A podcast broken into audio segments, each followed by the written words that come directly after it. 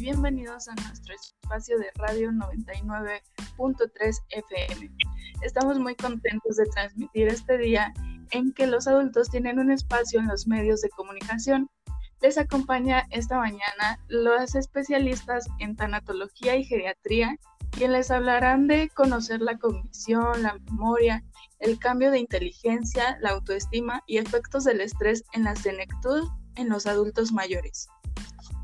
Para hablar de ello, vamos a entrevistar a nuestras licenciadas Susan y Stephanie, que imparten en casas de reposo este tipo de temas muy importantes para los adultos mayores y son encargadas de concientizar a los familiares de las personas que están pasando por esta etapa. ¿Cómo están? Bienvenidas Stephanie y Susan. Gracias por aceptar nuestra entrevista. Muy bien, muchas gracias a ti por invitarnos. Bueno, pues qué bueno tenerlas en esta cabina.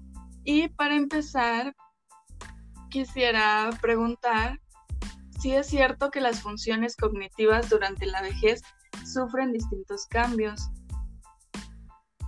Pues mira, sí existen personas que logran conservar pues la mayoría de estas funciones e incluso este, mejoran en aspectos como vocabulario y memoria.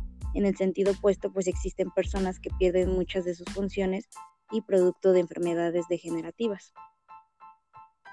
Oh, muy bien, muy interesante, pues la verdad es que no todos conocemos este tipo de información. ¿Y cuáles serían los factores que inciden en el envejecimiento intelectual?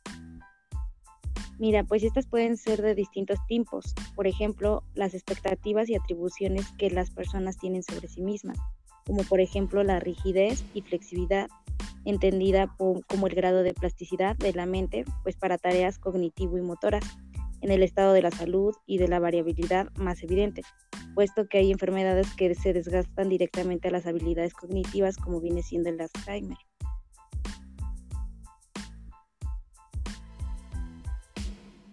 Ok, para continuar nuestra información los adultos mayores, nos gustaría preguntarles si están de acuerdo que la vejez tiene una relación ambivalente con la memoria en algunas personas.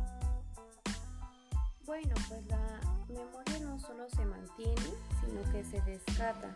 Sin embargo, existen personas que ven comprometida de manera radical su capacidad de invocar memorias eh, otros aspectos importantes a considerar cuando hablamos de la memoria es el tipo, mm, básicamente tenemos tres tipos de memoria, que sería la sensorial, que es el punto de llegada, es decir, recordamos lo que a través de los sentidos.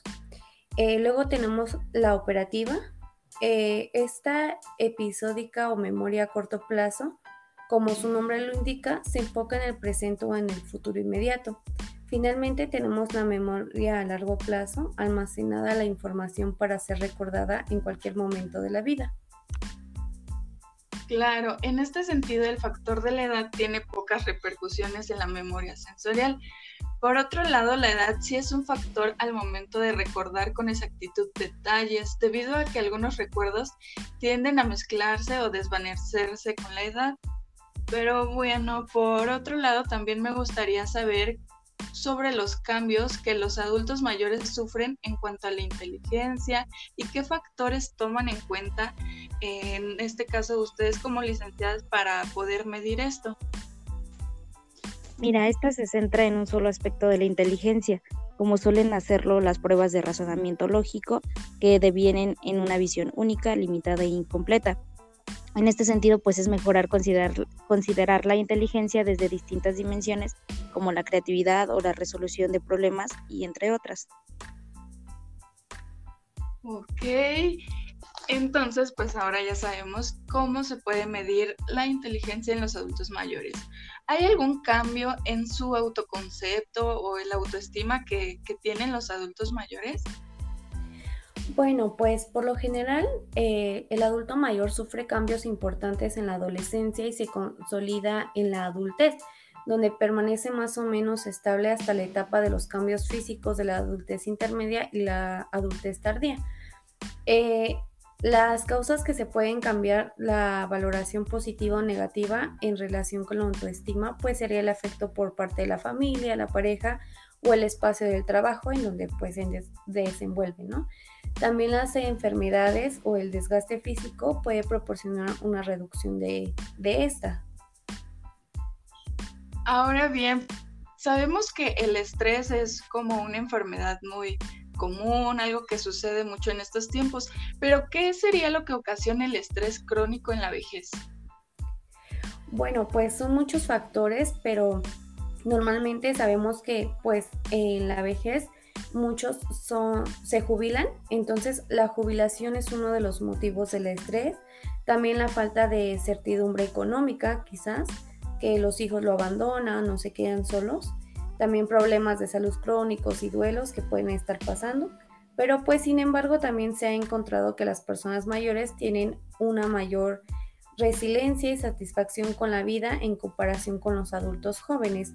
Claro, esto es porque pues ellos ya tienen más experiencia y pues conforme a eso ellos se van dando como esa motivación, pero pues pueden tener cierta, cierto estrés por lo que acabo de mencionar.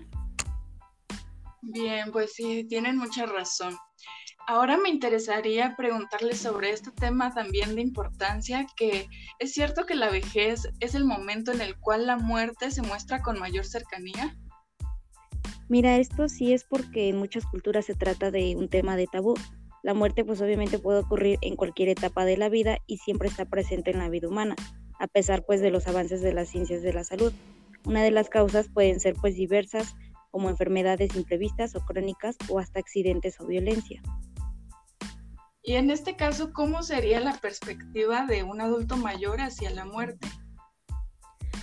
Pues mira, eh, se encuentran menos ansiosos ante la cercanía de la muerte, ya que las personas en la adultez media, eh, conforme pasan los años, las personas eh, pierden parientes y amigos de manera gradual organizan sus pensamientos para aceptar la propia muerte, además el decaimiento de las capacidades físicas y enfermedades parecen acercarse el deseo de morir.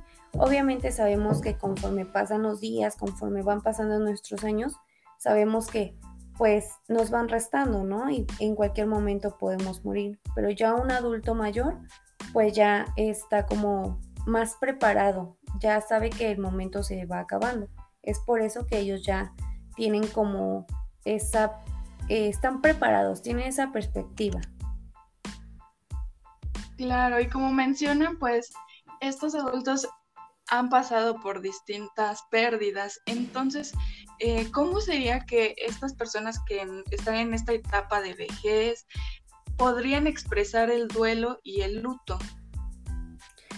Bueno, pues el duelo es una palabra muy difícil pero es algo que nosotros elaboramos o hacemos, ¿sabes? O sea, no es algo que mm, no, nos, no nos hace, sino nos hace el duelo necesariamente implica que se tomen elecciones concretas que definen la historia de vida.